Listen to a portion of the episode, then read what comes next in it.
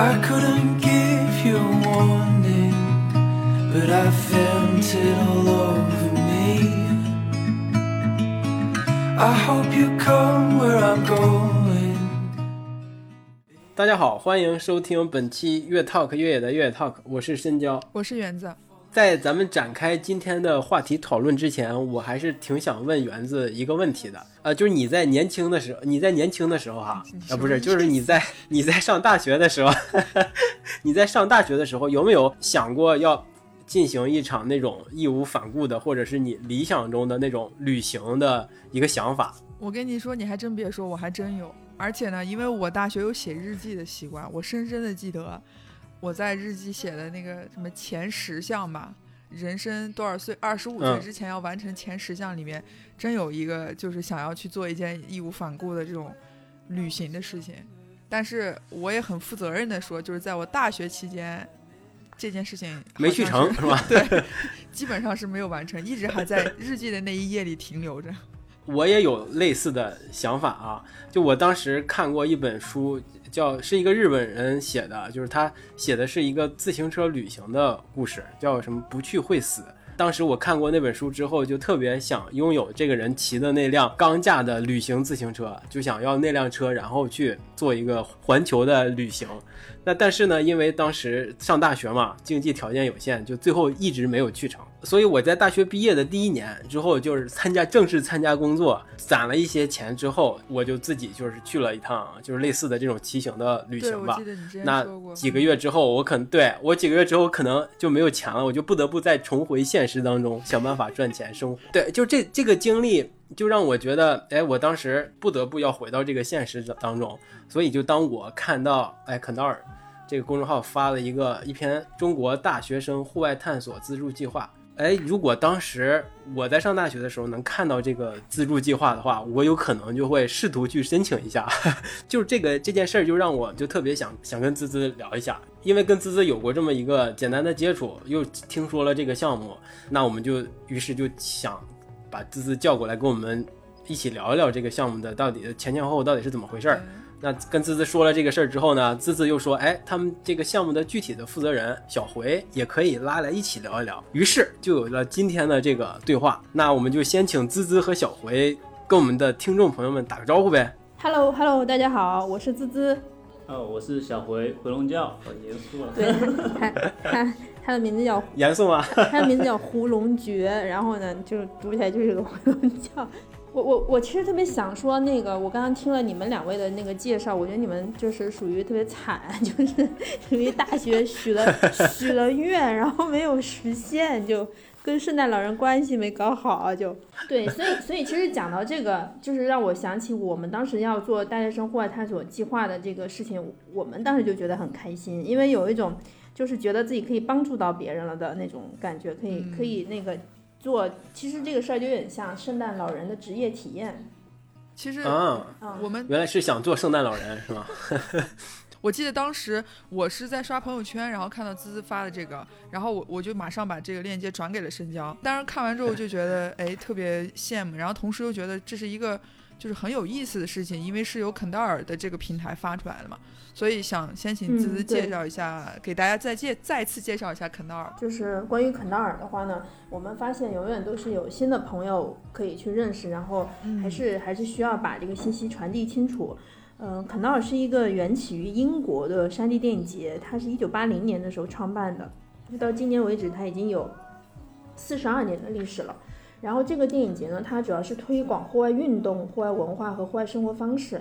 每一年的十一月的第三周，就有超过两万名的户外爱好者会聚集在英国的小镇肯纳尔，来去庆祝这种户外的呃盛会啊，然后观看特别多的山地电影，然后也会分享，有很多探险家会到现场来去分享他们过去一年的探险故事，或者他们呃往后一年的一些探险计划等等，所以它是一个特别。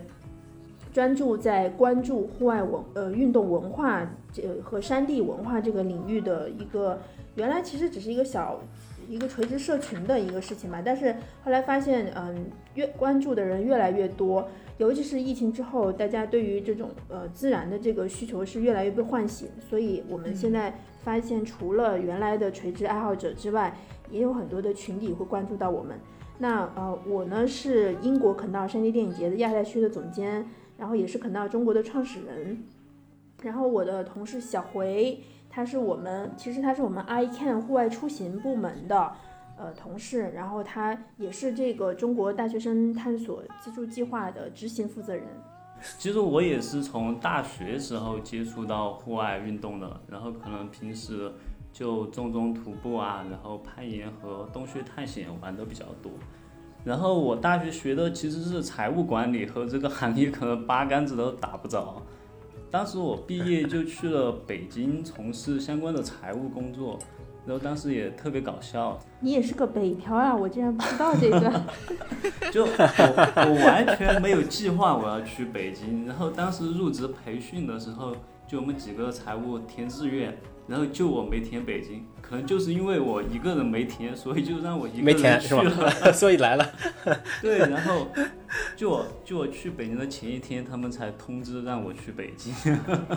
然后后来回了成都，然后就刚好遇到肯达尔招聘，然后因为大学培养了很多的斜杠技能，比如说什么。摄影、摄像、设计、项目管理，然后就 相互看对眼了，然后就就像大家说的，就把自己的爱好变成了工作吧。然后说起来，其实我也是在大学期间认识肯道尔的。那我们在这个就是展开聊这个呃探索资助计划之前，我还是挺想问一问呃小回，包括滋滋的观察哈，就是你们就是这个资助计划为什么要？这个课题或者是这个针对的对象为什么要集中在这个大学生的群体上呢？是不是因为年轻人们特别向往自由啊？就是他们做这种户外探索或户外运动，有没有什么特别跟就是我们这种社会人士有没有什么不一样的点呢？就是如果是从这个项目，就是为什么我们资助选择大学生来做资助的话，它后面是有一个背景的。然后，嗯，但是但是先说说这个背景之前的话。还是要说呃说明一下，实际上，嗯，大学生他是一个比较，当然他是一个嗯比较重要的一个探索群体，但是从我们的观察，嗯，你会发现所有群体真的对于可能就是特别小的小朋友，他嗯不是很懂表达的那种情况，他比较懵懂，但是所以其其他之外年龄层的人，实际上他他对于户外对于自然都有很强烈的需求，就是只是还有很多人不知道而已。所以我觉得在这一点上面，各个年龄群体还没有接触到户外的人都需要被关心。那为什么我们首先关心大学生呢？呃，是因为二零二一年，就是去年四月份的时候，由广州领攀户外运动中心跟深圳市登山户外运动协会以及北师大呃珠海分校的运动休闲学院几个机构和学院学校一起来发起了这个高校户外师资研习班。呃，这个研习班是针对于中国已经开设了体育休闲学院和户外专业的这些学校的老师来去提供帮助的，嗯，因为我们发，其实我们发现的问题是，就首先学生能学到什么，还要看一看你的老师也能提供哪一些方面的一些经验跟跟对跟教育的能力，所以我们其实首先关注的是高校的师资师资这一块。然后这个项目就特别呃受关注，在去年吸引了全国一百一十四所高校户外教师的关注跟告跟报名，然后经过嗯选拔跟挑选拔跟这个嗯来考核之后吧，我们是最终是有三十四名高校的户外教师成为这个首期研习班的成员，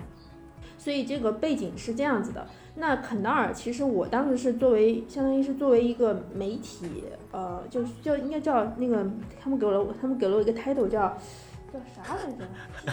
见证人，就是类似个观察员这样的角色吧。啊对对对，主要是从我们。成团成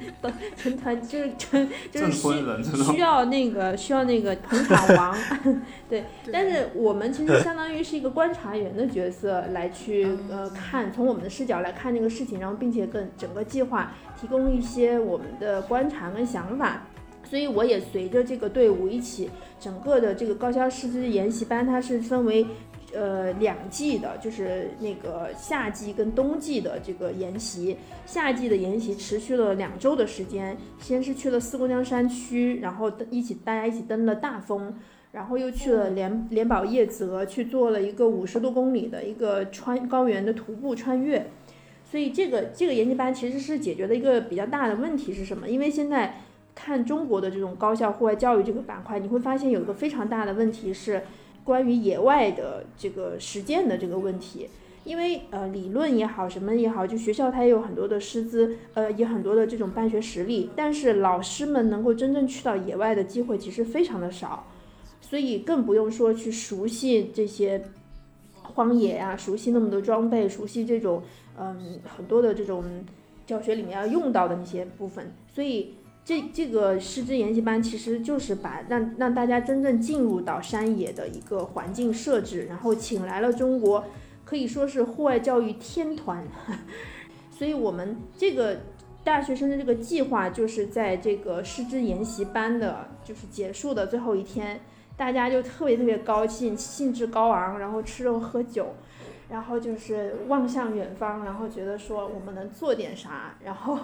把每个队，当时我们是分队的，就是三十四个。三十四个那个老师呃成员是分成了三个队，然后把每个队的这个奖金拿出来捐了出来，然后还有老师立马特别兴致高昂说我要配捐，就是你们捐多少我们就捐多少，然后大家就群策群力，然后就是真确实是由这些导师们还有这些发起方的机构们来去呃拿了这个嗯现金出来来去。成为我们这一这个大学生是呃那个探索计划的第一笔基金，所以在这个情况下呢，肯达尔中国是以这个计划的运营单位的这样的一个身份来介入进来，那就由我们来去把这个呃事情梳理出来，然后。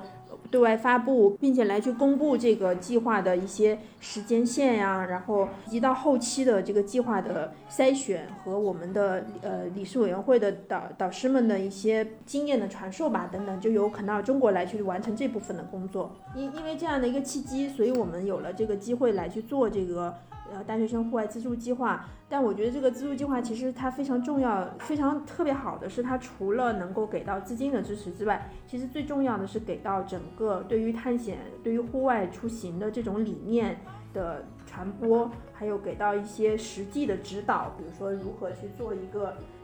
探险计划书，然后如何去呃考虑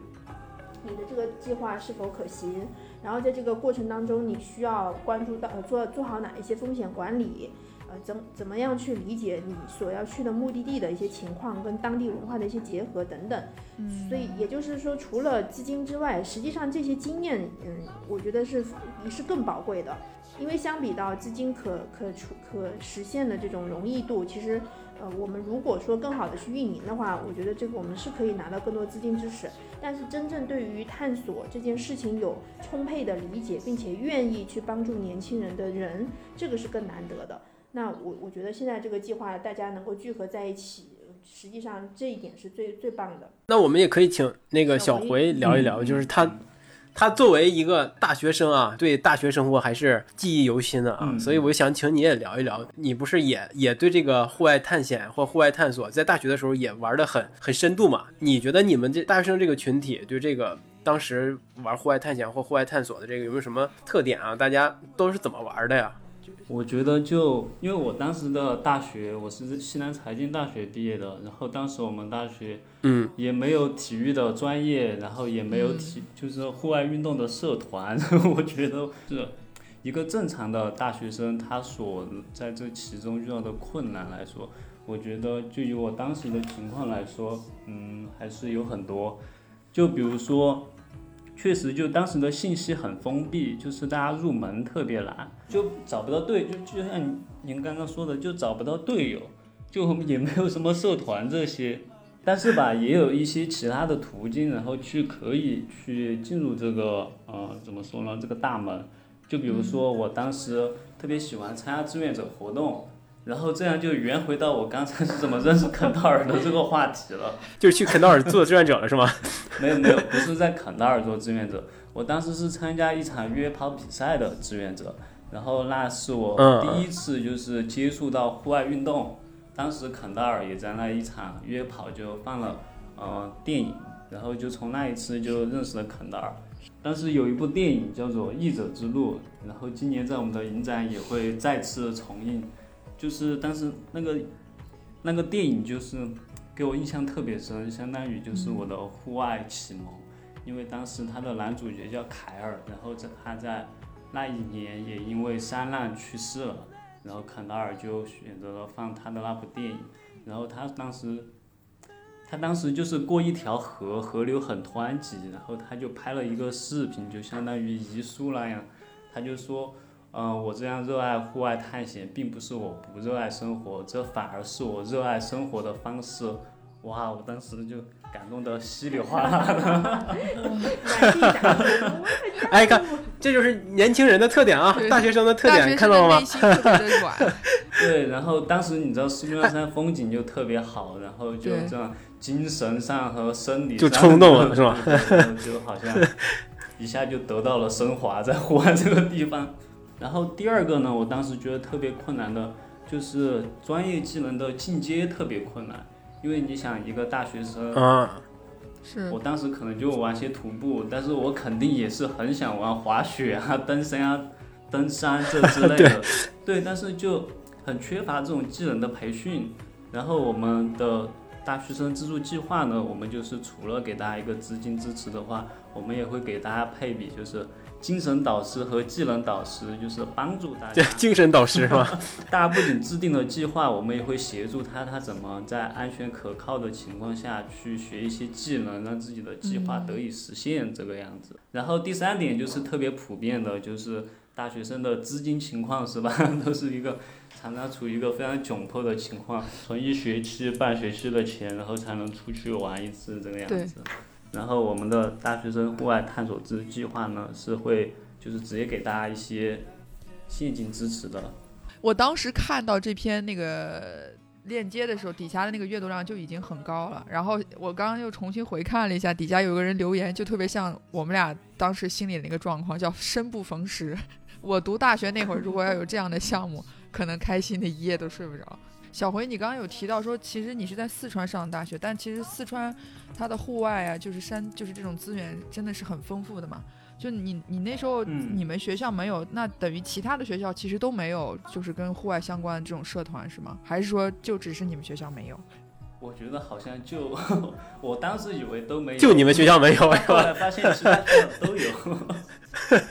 其他学校都有，就你们学校没有啊？就其他学校至少有户外类的社团，但是我们学校是连户外类的社团都没有。你们学校主要是学搞财务、搞金融的。但其实我们学校是有玩户外的群体的。就我当时大学的时候，也是在八二六四上面组了一个队，然后我们队一共五个人，去了之后发现有三个是我们学校的，就但是他们已经毕业了。小辉，你大学的时候是因为不得其门而入嘛？那你都做了一些什么努力呢？就除了你去参加一些户外活动的志愿者之外，呃，你也会在网络论坛上会看到一些消息和跟大家有一些交流吧？当时就是八二六四和磨坊，就是已经在衰败的过程中了，但是在上面还是能约到一些就是队伍。那有社交媒体一些，当时有些什么呃，有没有一些网红啊，或者是一些 KOL 们也在呃召集大家，或者是来教教大家、分享大家一些知识呢？那个时候是不是已经都开始有了？那时候好像很少，我印象中，一八年的时候，那个时候还没还没怎么，对，就是没怎么有。一一一八年，其实老实说，一八一九年那个时候，你我们已经明显的感觉到。之前的那一批玩户外的，就是它圈层化，是吧？嗯，对它就是可能更更多是熟悉的人之间约着出去啊，或者怎么样。然后原来我们上的网站上的那些论坛的那个形式又被，因为你毕竟电脑端已经完全被手机端，呃，好多时候都已经被被手机端侵占了，对。但是手机端的这块的东西又还没有出来。所以大家那种一下就感觉有点流失了的的状态，不知道能具体在哪，而且而且又是又是玩到后面，就是确实是那种圈层化，就是大家也会更倾向于跟自己能力相仿，然后呃喜好相仿的那些群体，因为如果因为户外毕竟它还是有风险的，你一大家出去如果不熟悉，对于彼此的。能力值不了解的话，很容易还是会出现一些问题，所以大家就会更倾向于去嗯去做一些风险更可控的一些事情。那第一点就是说选择对的人出行。所以在那几年，你就会发现，嗯、就是找不到入口，就是你不知道我可以通通过什么渠道找到，就户外圈到底在哪呢？就那个圈在哪？对。然后，但是但是因为疫情之后，呃，大就是大量的露营的这个发展的话，但又形成了新的这种社群，我觉得也挺好的。但是新的社群的话，它更多的其实露营更多满足的是社交的需求。那么有我们我们这个探索的话，它还是有比较强的探索的这种属性和这种运动的属性，它不是说单纯的你去哪儿去旅个行啊，或者是怎么着的，你还是要有一个对于探索的一个自己的理解在里边儿。这是我觉得这是当时小辉他们面临的一个情况，也是整个户外中国户外行业那几年的一个具体的情况吧。那我想问一下，就是当时你们决定想要做这个项目的时候，有没有再重新回到大学生群体去做过一个，呃，应该叫什么背调一样这种吧？就是现在大家应该算是很长一段时间隔离之后又重新回到校园，就是对于这种呃有一个这样的一个项目是资助他们可以去户外探险，就是他们大大概其的反馈是什么样？当然我能猜到，首先第一个都很兴奋。但是会不会实际冷静下来之后，发现待着，呃，我还是躺平挺好的。我我觉得，我觉得其实这个事情它它现在应该是这样的一个情况，但但是我我们确实没法去多方查证，只能是自己分析。是，当然首先看到说啊，有人要给给你一个资金支持，然后又给钱对是吧给钱给钱交通费出去玩了然后还给你指导，然后对我出去玩了就肯定很很很积极，这是这是是第一反应。但第二反应呢，随之而来就会是一种迷茫，就是我就我要去哪儿？我去哪儿啊？对，是吧？我要去哪儿？我干什么去啊？是的，然后我跟谁去？然后我我那个我为什么去？就所谓的那个探索的那个点是什么？你会发现，当你要去做一个计划的时候，它就不是我呃喊两声口号的事情了。我要先对于那个目的地先去了解一下，然后然后再往回来，你会发现我要先对我自己了解一下，我想去干啥，我对什么感兴趣。呃，我我我想要去拥有一趟什么样的行程，然后这个事情就会变成又上升到就更有思想的学生们就更上升到一个更哲有哲学意味的探索，就先探索一下自 自我，对，然后他再对再把这种对寻找自我的，开始是对？把这种自我的这种寻找跟探索投射到某一场嗯、探索的计划和行程当中，所以所以就是接下来一段时间，实际上。大学生们是需要，就是有感兴趣的大学生，他是需要一个更有效的一个指导的。但这个更有效的指导，就是是需要我们这边做一些工作，是能够把有需求方和就是我们的导师啊，或者这些能够对得起来，我们才能给到这些有效的指导。所以我觉得大部分的学生现在可能会停留在一种，我虽然很很激动，但是我还是不是很能搞得定，呃，一个计划。我而且这个计划并不是随口随手写写，这个计划确实是，呃，符合我的需求，并且是那个呃又有这种确实有它的意义所在。所以我我觉得现在其实是在这一步。那我我可以补充问一下，就是我想我现在还挺想了解，就是大学这个团团体啊，就大学生这个团体，就他们在开展户户外探索活动的时候，是不是还是以社团为单位呢？为然后自主来来玩儿，也都是学生们之间之间约，就是跟社会上的连接，就是像什么前辈们啊什么这种，有什么过多的连接多吗？就从我们目前收到的报名上报名表的情况来看，就是这两种情况是嗯都有的，就是有的他是以他在可能社团里面号召，然后大家一起组队，然后一起来做这个计划，然后也有可能他们是通过社会群体认识的，因为你可以明显看就看到他们有的甚至不是一个学校、一个年级、一个专业的，他们也会在一起来，所以我觉得就是从社团的这种联系和这种社会的联系，现在现在是都有，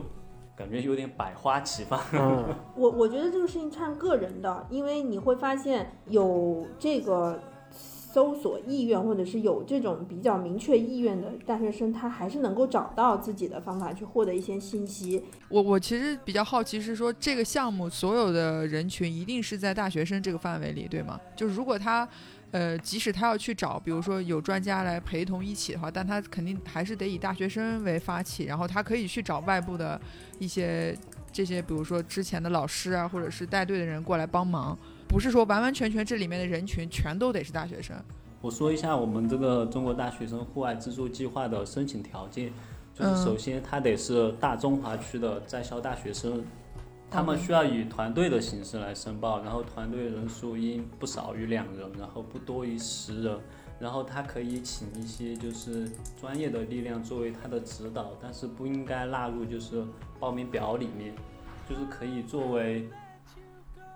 一些技能或者就是一些辅导，但是可能这个计划的实施还是得由大学生他们独立去完成。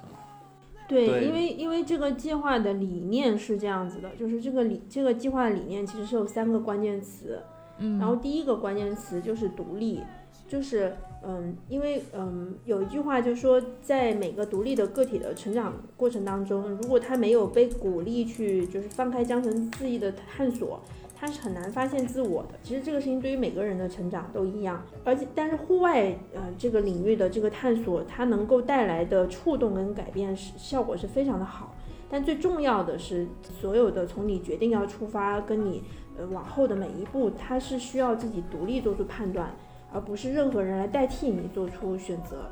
所以这点其实是非常需要警醒的，因为我们每个人都或多或少的会有一些依赖性，尤其是当你在权威面前的时候，你很容易就放弃到自己的那个嗯做决策的那个那个权利，他你就你就有潜意识的说，哎，那我听他的吧，或者是说我问问他的意见。所以这一点其实是我们首先这个项目理念里面的一个非常重要的一点，就是要让大家都很准确的意识到这个事情必须是你独立做出的，但是你可以去请教，或者你可以去呃去就是有不明白的地方，或者你需要有帮助的地方，你你可以去求助，这是完全没有问题的，而且这也是被鼓励的。但是这应该是在你清醒的意识到这个事情是你自己需要独立完成的这一点的这的的这个前提下去做的一个事情。我想问一下，就是你们现在也是大概收到了收到了多少报名申请呢？有没有特别让你们心动的那种探险计划呀？现在能公布吗？能聊吗？现在不是很能聊，我可以，我我我们可以给大家分享一些，就是我们看到大家的报名表的一些问题。对对，可以可以可以，这这个很好啊。实操阶实操阶段就是提高大家申请成功的效率，是吧？嗯对，给接下来要再想申请的人先避避雷。就是我们也收到一些报名表，就普遍看到很多存在的问题，就是他可能就是有一个很常规的计划，然后就是说我要去强身健体啊 什么之类的，去我家后山爬一圈是吗？就是我们从他的计划中可能就看不到他探索的那个意愿在哪里，或者就是他追求的一些更深程度的意义。而且我觉得大学生应该是很富有想象力，或者说天马行空的，但是可能就是大多数计划都，就是你看了之后没有什么感觉，你内心没有那种很激动、很亢奋的那种情绪就。然后第二个点的话，就是我觉得现在大多数的报名表可能都是一个很注重自我的一个探索。当然，这也符合大学生的呃大部分的情况。像我大学的时候也是，就是我们先要对自己有一个探索，才能去看到更多的世界。但是就是太多了，大家都是探索自我。就是我们希望可以有一点，就是你除了向内的，如果能顺带有一些向外的探索，也是，那就更好了。能关心一下外界，关心一下别人，嗯嗯嗯，关心一下哎我我有们生活的环境。嗯哎，对我有一个好奇，就是刚刚小回你说，就是大学生，就是可能现在的有一个相对于普遍的特性，都是都属于有点向内的一种可能自我的探索。就这个有没有具体的一个举个例子，可以让就让大家更明白一点呢？因为我们本来就是要突破自我嘛，然后你又说他们又特别的，就是太太过于向内，太过于自我。对对对，所以在在这一点上，反正我听完我是有一点点模糊的对这个概念。就举个例子，就是，呃，我想一下啊，就是我自身的情况，因为是我读大学之前，我对自己的就完全没有什么认识，就应试教育嘛，天天就学习学习。然后到了大学之后，就根据自己的高考分数，然后填报了一个自己也不怎么了解的专业，自己也不怎么了解的学校。然后到了大学之后，就有一个我觉得自我意识的爆发吧，然后就会去探索自己是什么样子的，世界是什么样子的。但是这个过程可能开头都是探索自己是什么样子的。那如果我去申请这个项目的话，我可能就是说我要自己做出什么样的改变，我要变得更坚强，我要变得更勇敢。你就这这个阶段，你就还不会看看到就是外在的一些情况。如果你变得更勇敢，可以对这个世界做出什么样的改变啊，这之类的。明白。你你这么一说，我感觉我我还在第一阶段呢。我可以报名是吗？你这这就是问题的根源。对啊你 给我过于探索自我了，完完了，我没有没有我写写出真实的感受之后就，是这样的，是这样的，就是其实我们嗯、本身做这个探索计划，实际上就是希望能够。嗯，触达到很多大学生，或者是说跟他们传递一些东西，我们嗯才会做这个事情。然后，呃，但这所有的东西它没有对错，也没有说时间先后应该怎么样。对对对，但但是从我们的这个计划的理念上面来讲呢，我们其实是希望大家的对于这个世界的探索不要只停留在你的自，你当然需要做充分的自我探索，这是必须的。但是我们也希望释放一个信号，或者说提提一个醒，你在看你自己的时候，你能不能够也抬头看看，嗯、那个远处的天空啊，或者看看你身边的人，然后你想想，有的时候也是曲线救国，你你看外面的东西，同时它依然会把你引向你的内心的东西的。所以就是在做一个呃计划或者是做一个思考的时候，就可以有不同的就是视角，不要只只往就是只关注自己的需求，当然应该关注自己的需求，但是有的时候你关注外在的需求，会让你更好的了，也会让你更好的了解你自己，而且还有就是呃，实际上人就是至少至少我们这一生，你不可能说真正的去哪儿去山山林独居啊，或者是干嘛的，你不需要跟人打交道。是是不可不可能出现这种情况的，你始终是要在一个社会单元里边，长久下去，你一定是再往大一点，你是呃世界的体验，社会的单元，世界的体验，然后这个星球这个宇宙，所有的方方面面，只要你去关注的话，你会发现所有的事情都是关联起来的。那从这个角度上面来讲，如果能有一颗更大的，嗯、这种关注的这个视角，嗯，有的时候也会让你走出一些自我的迷区。我觉得，所以这些都是我们在整个理念里边希望倡导大家去关注跟思考的部分。然后像小回之前举的那个例子，那个医者之路的那个例那个例子，就是他当时过河的时候，他其实表达了两层意思。他那个情况是他过那条冰河，他很有可能会丧命，因为那个冰河它并不知道河有多深。然后如果是说河水哪一个情况不合适，它有可能就是掉到河里边，它就它就因为冰水是特别可怕的，你你的肌肉可能瞬间就被冻僵了。所以他很担心他会失去生命，他就对着镜头说了两层意思。第一层意思是说我非常热爱我的生命，所以我才来去探险，因为我不舍得把我的生命，呃，过那拿来体验一种很过于常规了是吧体验，我希望能够体验一些很极致的事情。所以这是呃我在这儿的原因。然后第二层意思，他向他爱的，他向他的所有人都表白了，他他他的爸爸妈妈，他的妹妹，然后他的女朋友，他跟他们每一个人都很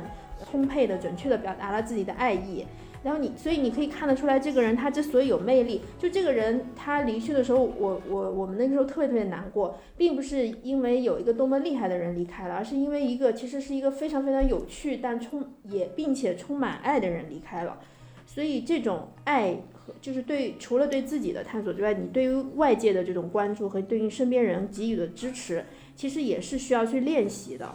呃，对，我觉得这个话题其实还是可以多多聊一聊的。呃，就是所呃所这个户所谓的户外探险对呃个人的发现自我和关心他者或关心这个世界对这件事情的一个影响，我觉得是可以多聊一点的。就是咱们回落到特别具体的事情上，我就其实挺想问你们两个哈，小小回，我觉得他可能现在。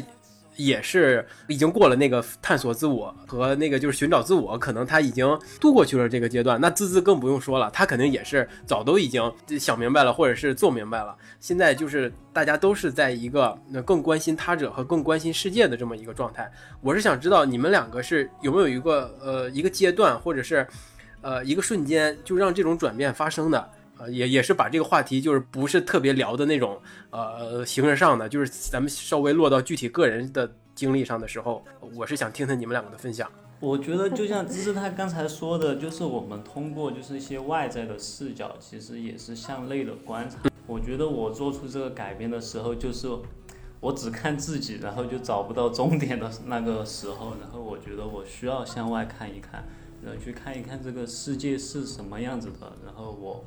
想过成什么样子，也不能，就是我想去看一下这个世界是什么样子的，然后才能更好的看到我自己是什么样子的。嗯，这个发生的时间也是在我读大学，就是我特别喜欢做志愿者之前的那段时间，就是我不知道我自己想要干什么，我擅长什么，然后我就觉得只要我去帮助别人，肯定就是没有错的，然后我就去做了很多很多的志愿者活动，然后然后这件事情就发生了。我觉得很幸运啊！我觉得这个真的很幸运，而且我刚才其实并不是在开玩笑，我我说我还是在寻找或者是特别探索自我的状态当当中，还没有到你们两个这个阶段。我其实呃半开玩笑，其实半是真实的一个状态，所以我我觉得这个很珍贵，而且你的你的选择在我看来是真的是非常幸运啊！就这么年轻的时候就能度过这么一个迷茫的阶段啊，我很我很我很敬佩。就我想再问一下小回，你当时就是你第一次做志愿者的时候，你还记得是？就是在四姑娘山的那个越野赛是吗？你还记得你当时是负责什么内容吗？就是我第一次做志愿者，不是四姑娘山那次，我第一次做户外类的志愿者是在那一次。嗯，我是做的是站点志愿者，然后我那一次运气也特别好，被分在了八角蓬海，就是四姑娘山风景特别好的一个站点。对，然后那一届八角蓬海是倒数第二个站点，后面一个站点就是终点了。然后到我们那儿的就是选手也特别特别少，然后我们主要的工作就是负责他们到了站点之后的计时打卡，然后他们的吃喝补给等等。我还有个很重要的工作，就是把那些关了门的送下山。是是那一次的经历让你让你对户外就是有了一些什么不一样的认识吗？嗯，当时就真的，因为当时四姑娘山来跑的人，可能四川这边的都还比较少，因为那个时候四川的越野跑的文化起步还是相对于比较晚，然后来的很多是可能沿海那边的，然后北京那边的，哇，你就真的当时特别感慨，就是当时也是大学生嘛，见识又不广，然后就这些人跑这么远来到这个穷乡僻壤，又这么 艰苦的地方。而且他们大多数人都高反了，当时还有个外国选手，就是他们邀请来的嘉宾，然后也高反了。但是特别震撼，他们为什么要来这里，就是干这些事情？但是，但是你在八角蓬海，当你当当你看到那里的风景之后，你你你又没有那么困扰他们为什么要来。后来回过头来想嘛，就是当时有那样的风景，对我觉得。户外带给我最大的可能收获就是，第一个就是风景，然后可以看到就是，用我自己的想法来说，就是，可能好几百年前、好几千年前是那样的风景，然后你现在看到的还是那样的风景，就和这个现代世界会有两个，会有一个冲突，就是世界还是一样的，人不一样了，是吗？就是你在你在城市里面。嗯，变化很快，变化很快。对你今天看到一个地方，可能明天就把它拆了。但是你在户外，你可以看到就是几百上万年前都没有变过的东西。滋滋来，滋滋，瞬间是吗？对，就是那个过程或者瞬间。就是就是你你提的这个问题，它其实有一个呃心理学上的一个词叫自我同一性。嗯，自我同一性这个事情，其实是一个个人成长非常重要的一个探索。在那些自我同一性发展的比较好的那些人身上，你就会发现他在比较早的时期，他就能够充分的探索自我，并且了解了自己，并且相对明确自己的成长方向和他想要的一些体验的类别。这种这种呃自我同一性探索的比较好的个体，他的发展呢，相对他就。会呃相对顺畅一些吧，就至少他目标会比较明确。那那些自我同一性发展出现各种各样问题的人，他的生活也会面临各种各样的问题。他可能跟身边的人相处不好，或者是跟他呃很多的事情没有办法和解，甚至之后经常很多人说我没办法跟我自己和解，也是这个问题。这其实，在心理学上面有很多的研究。老实说，我并不是一个自我同一性发展的特别好的一个人。我其实，在很长的。一个时间呃段之内，我都都处于一些特别痛苦的自我怀疑的过程，尤其是做肯纳尔之后，我尤其是做肯纳尔的后，就是你深入的做这个事情之后，你会发现这个事情，就包括现在很多人来应聘的人，我我现在都觉得，我看他们的那些一些发过来的信息什么，我就觉得啊，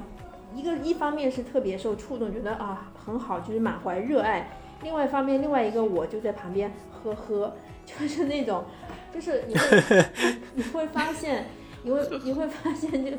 对，你会发现大家其实对于这个事情都抱有了过于美好的一些想象跟期待，然实际上要做这么一个事情，他他他可太痛苦了。就是他所需要做出的努力跟付出是无休无止的，而且他需要做这个事情的人所具备的能力是方方面面的，所以在这个事情上面你很容易引起自我怀疑。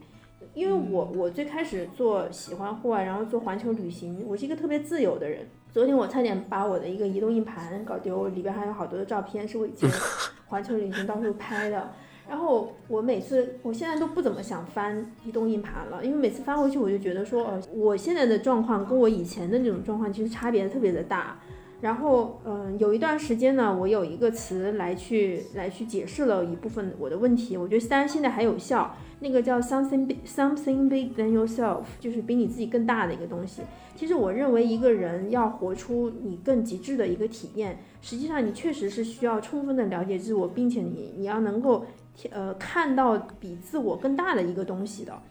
那我觉得至少肯达尔现在对于我我而言是这样的一个存在，就是它具备足够美好、足够多的能量，它可以让你就是特别放心的把你所有的热情、所有的精力、所有这些东西，呃，投注给他，不是不会后悔，因为你知道你做的是一个非常有意义的一个事情。一方面，我被这种这种事情所激励。我觉得这是一个确实很幸运的一个一个相遇，所以我能够去做这样的一个交付。但是另外一方面呢，它又不仅仅只是交付的问题，它其实需要你特别快速的迭代，需要你呃很很很努力的，就真的一刻不松懈的去提升你自己，你才能够做那么多，是很多破圈呀，或者是说破呃行破行跨行业呀，或者是说。比如说我原来是做呃外贸的，然后我做了户外摄影师，然后做了环球旅行者。那现在经营一家公司，经营一家公司的话，你你其实需要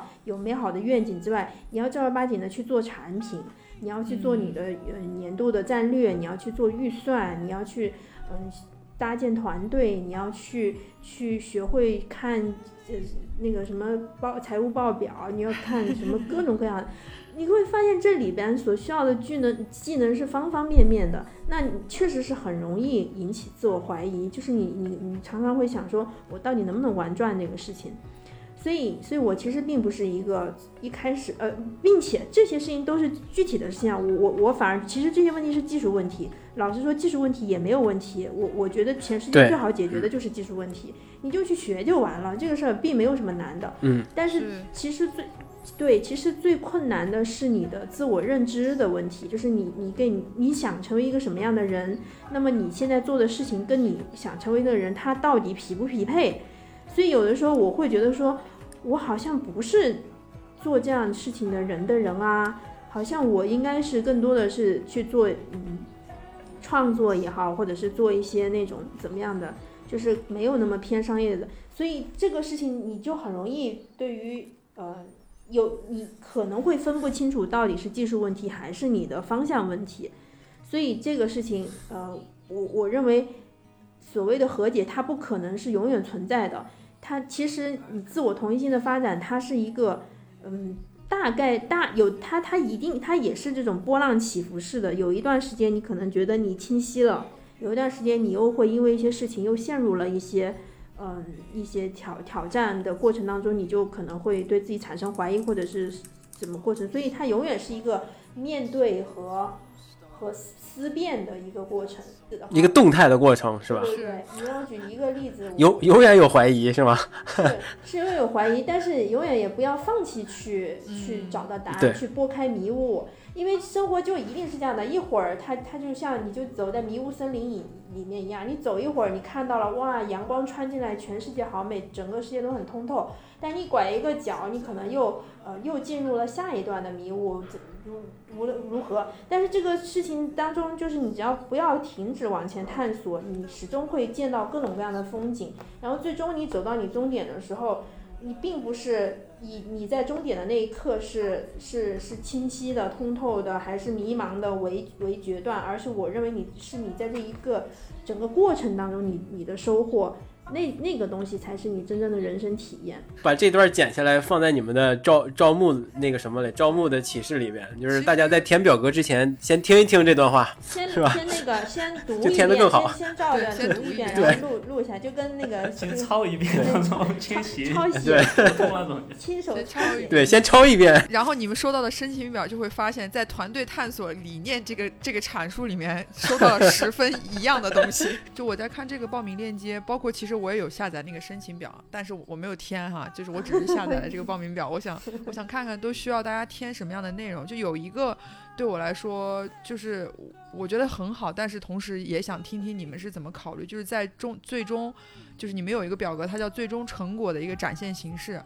就是你们提到说是它是以一个文字报告，还是图片，还是说是一个三十分钟的视频？那这个正好也印证了，就是你们在公众号里提到有一个叫资助的公平性和回报，底下写了被资助者无需任何商业回报，但是就需要撰写一份这样的一个报告。就是你们觉得这个报告对于这件事情它的意义在在哪里呢？有点像毕业论文一样，具体为什么呢？报告有两个层面的作用，嗯第嗯一个层面是，第一个层面其实是就跟你做完一个项目要复盘，你做你你那个，嗯、就就是做完一个什么东西写个总结一样，就是这个其实是对于实践者自己本身的一个，其实报告不好写的，报告不像日记，啊。你想到什么写什么，对你报告是你要你要深入了解报告的话，你也知道报告要有要有观点，要有呃。那个论证要有这个总结，有什么这些东西，就是你相当于是你一个提炼的过程，所以形成一个报告是一个对于这个形成一个负责任的一个态度，所以这是第一点。然后第二点来讲，报告它是有，它是可它是要发布的，发布了之后，它就能形成对于别人的、对于阅读者的一些你你给到他的信息和启发和分享。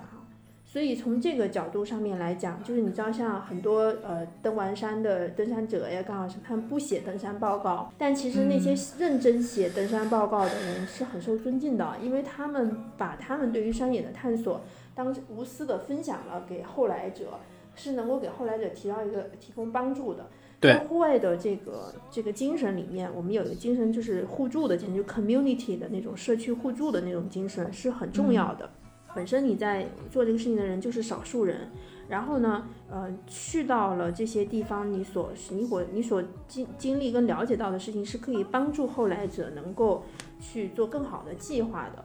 所以在这个事情上面，其实也是这种精神的一个体现，就是你要呃，就是要有这种分享，要要有这种呃帮助到后来者的这样的一个传承。滋滋就是咱们其实是以 肯德尔中国嘛，所以这件事情其实是跟呃肯德尔就英国那边其实是完全算是分开的，对吧？就在这个项目上，我我因为我我比较好奇，就是他们那边就是有没有想法想要参与，因为那边其实也是可以做一个针对英国大学生，比如说有一个可能这样的一个资助项目，还说他们其实之前就已经有这样的基金了。他他是这样子的啊，就是嗯我觉得这其实是中国大学生的一个个一个相对还是有地域性的一个特点吧，因为英国整体的户外教育是非常好的，英国的户外教育是就全世界非常领先的那个领域的一一个地域。首先，他们的孩子，比如说像先说英国肯纳尔电影节，每年我们有 school session，就是学校的专场，是会去到学校或者是组织学生来去观影，那个是免费的，那个就是给到下一代哦。免费观影的。好，这是第一个，就从影像的方面，但是从孩子的，就从一个英国小孩儿的成长过程当中，他们在生学习过程的户外教育是非常完善的。比如说，他们有爱丁堡公爵国际奖，那像还有 Outward Bound，就是 OB，就是 Outward Bound 外展学校，其实也是英国的一个户外教育体系的一个一个课程。那他们是从很小的时候，小学的时候就开始有老师呃带领着背着他们自己的小背包，然后去哪儿去野炊呀、去徒步或者是野餐。然后在年纪大一点，根据不同年龄段的孩子，会分别有在外在外露营一个晚上，或者两个晚上，或者三个晚上、四个晚上，就是你的年龄段不同，你越大，你在你去呃野外去融入荒自然的这个设定就越长。那这些都是有专业的导师带队，然后负责安全，然后大家呃参与这样的行程。所以英国的孩子们对于户外、对于自然的这种参与度是非常高的。其实，然后你看，像中国的孩子现在，尤其是这一代的大学生啊，就包括现在的大学生，还是对于户外基本上，如果说他不自发或者他的家庭不自发的话，学校是没有这种设定的。学校是不会说我我给你，只有我们小的时候背这个锅出秋春游那野那种那种那种有，对，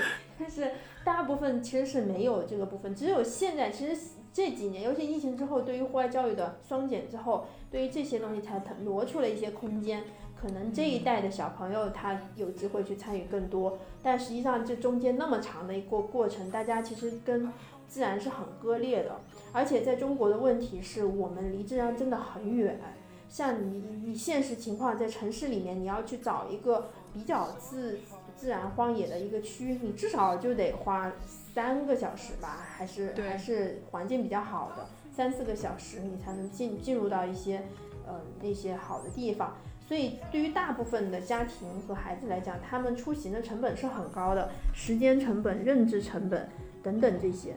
所以才需要我们就是给发出这些信息，给到这些嗯专专门的计划。但是对于像英国的孩子来讲，好多东西是很自然的。我看到这个计划的时候，我想的就是现在的大学生。做这种户外探索活动，一方面就是自我自我组织嘛，就是社团。那你如果你的学校有有很好的传统的话，那老带新这样可自然而然就可以获得经验和一些其他的周边的支持，你就可以去参与进更深度的参与到这个活动当中。那或者就是你的学校有相关的专业，那那我觉得这个计划可能承担的功能就是这这两种方式没有覆盖到的一一些学校或者是一些大学生，就是他们有一种有有有一个渠道或者是有一个方式能够接触到自然，接触到去户外运动。这个当时就是最打动我的地方，就是这个这个探索计这个自助计划最打动我的地方，就是它承担了一些社会教育的功能在摆摆在这儿，它挺大的，对我我我感觉你知道有一些功能它是能够承担的，就所以就是特别希望啊。有好有大学生们能更多的大学生们知道这个活动，能够真的申请参与这个活动，真正能走出去，真正能做一些有探索的一些活动，然后提高提交出一些报告，分享自己的经历，然后让更多的人知道这些这个事儿，就是持续的滚动下去，持续的发展下去。但是我这就是我由衷的希望啊。但我还想我还是想补充一点的是，因为这个事情，嗯，就是我刚刚解释的，是由一一一群高校教师。然后有一些真正关心中国户外教育的一些专家、一些的就大神们，大家一起，其实是在一个非常激情洋溢、激昂的一个状态下面，想到我们要做点什么，嗯，而而而出来的这么一个计划。但这个计划其实实施任何的事情实施，它都需要执行团队非常细致的一个付出。对，所以其实。在这个事情上面，老实说，我们能做的事情是相对是比较有限的。就是从我们的这个呃能力上面来讲，呃，即便我们特别特别，我们也同样非常希望有学生们能够从这个事情上面获益。但是我们其实也是需要时间去发展，然后去完善一一步一步的工作。所以在这个事情上面，我我认为，嗯，它它都还是一个比较，嗯，都是有比较长时时间的。需要很长的路要走，是吗？对对对，是是这样的一个情况。然后，嗯，还有呢，就是有一些具体的付出上面来讲，其实是很具体的。就比如说，呃，我觉得今我这个这个节目特别好啊，就是深交的时候一讲，我觉得哎特别好，我觉得我们确实应该聊一聊。那像那像，比如说小回有说他大学的时候是怎么接触到户外的，那其实我们也也会需要很多的人来去分享一下自己的这种经历呀，或者是而且不一不一定非要去大神。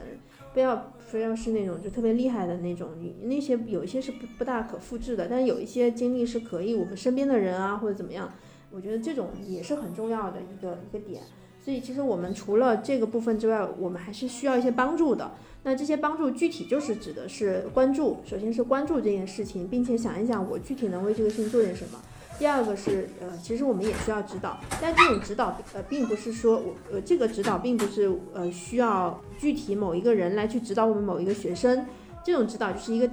呃一个广义的指导，就是就是把你所知道的或者把你想要分享的东西发给我们，或者是来联系我们，来去来去把这个内容传递出去。然后这个部分，嗯，是需要很多人参与进来的。你滋滋，你聊到这这块儿，我就其实想听你说一下，就是这个计划，你未来你想让它成为一个什么样的一个状态，或者是你设想的一个理想的发展的路径是什么？我觉得它理想的发展的路径，我我希望它还是更多的我们所做的每一步，呃，如果我们呃搜集到或者是聚集到有效的信息，我是希望这些信息它能够传递下去的。就并不是说我们支持到了哪一两支队伍，这个事情就算是成功了。嗯，我觉得反而是在这个过程当中，我们所做的准备，我们所那个所收集到的呃各种故事等等，它是对于后来者都能够提供效效果或者是提供信息的。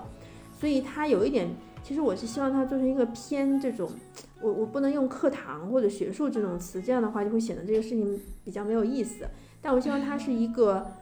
科普也好，或者是小课堂，或者是说五分钟、十分钟的小视频，或者是这种知识分享，或者是什么这一系列的这种东西，它是能够有越来越多的，嗯，需要去做户外探索、户外出行大学生，能够从这些内容当中找到他所需要的信息的这些东西，能够积累起来。它有可能今后，比如说我们把它变成一个公一个视频号。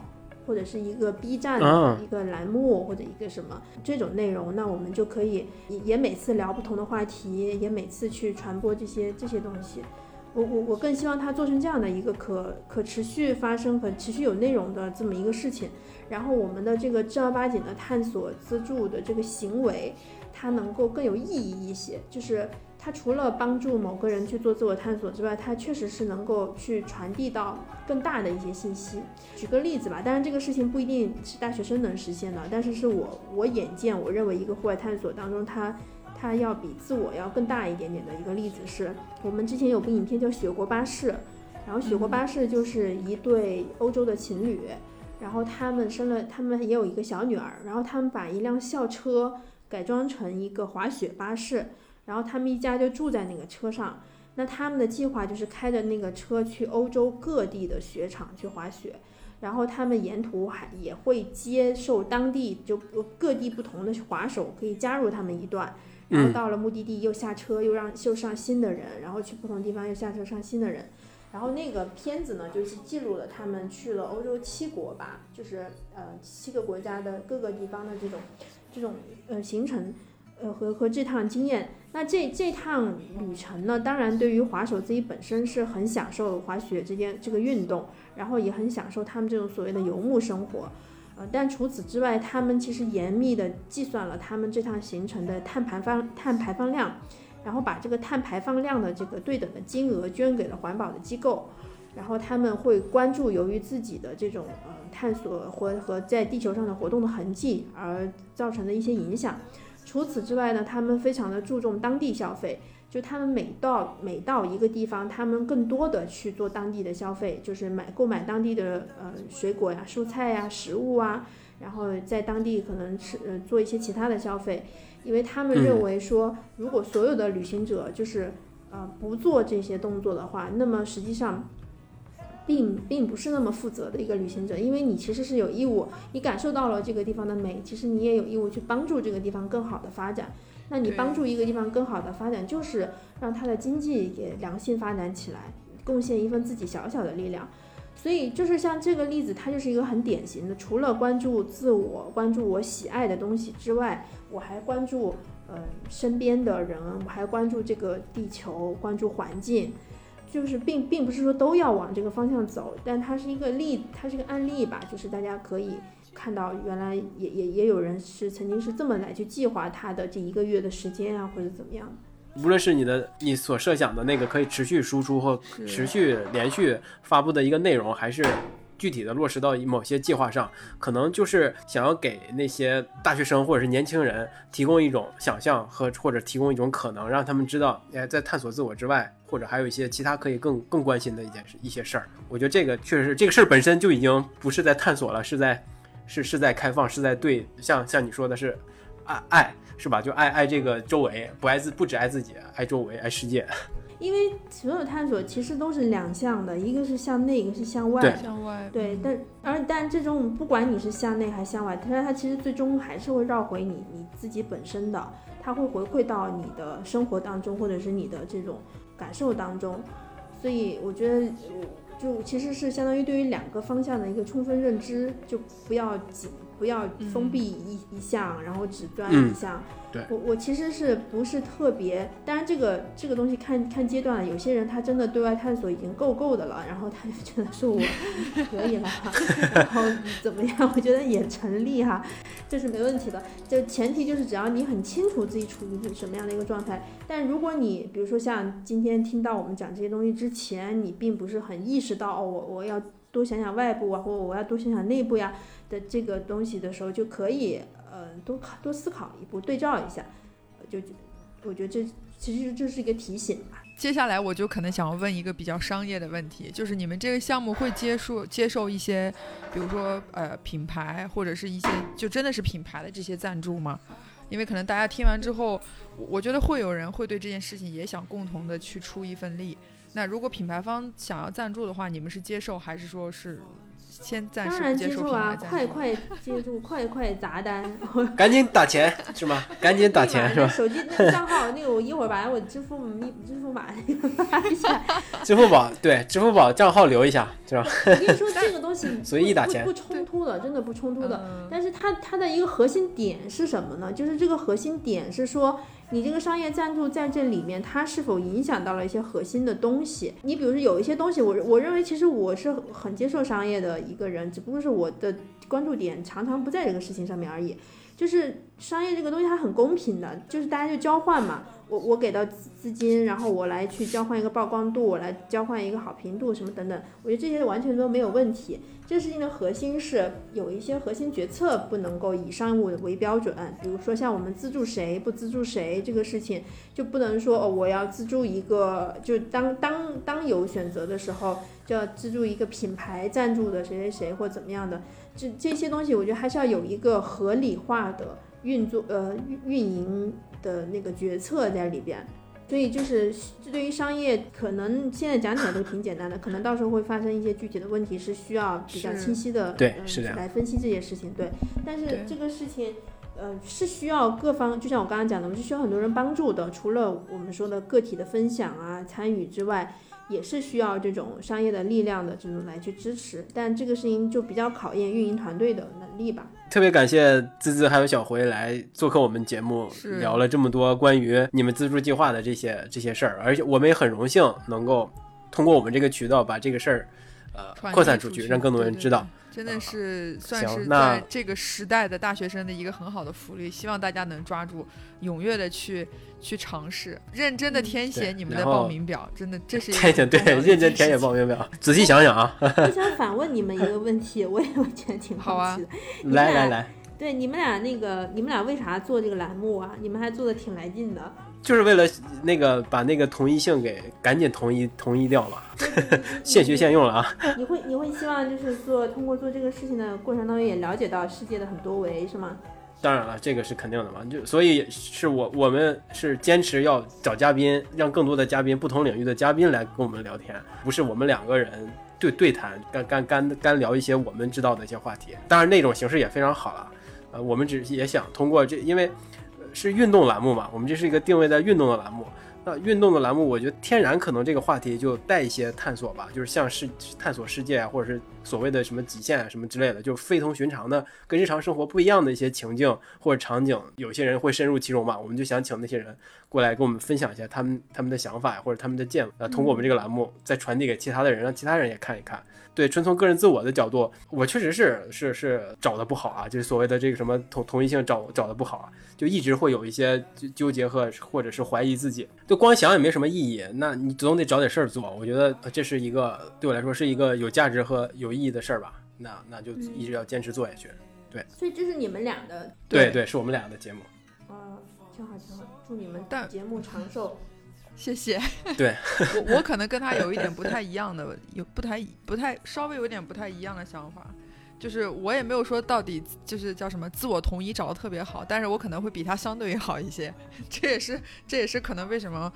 会选择说上班这么多年之后，然后停下来，然后再重新出来学点东西，读读书，然后重新再去理解一些事情。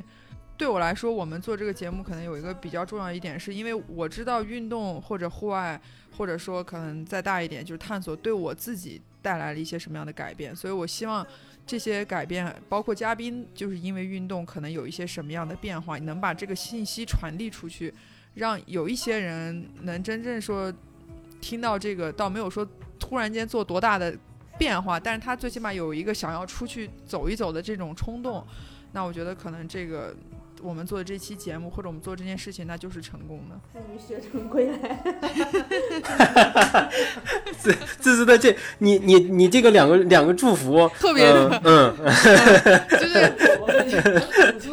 就你说他走心吗？很朴素，好像听着也没那么走心。但你说他不走心呢？但又这么的淳朴。对，我们在节目的最后也必须预祝这个这个计划能够顺利进行，长长久久。好的，对，百年计划是吗？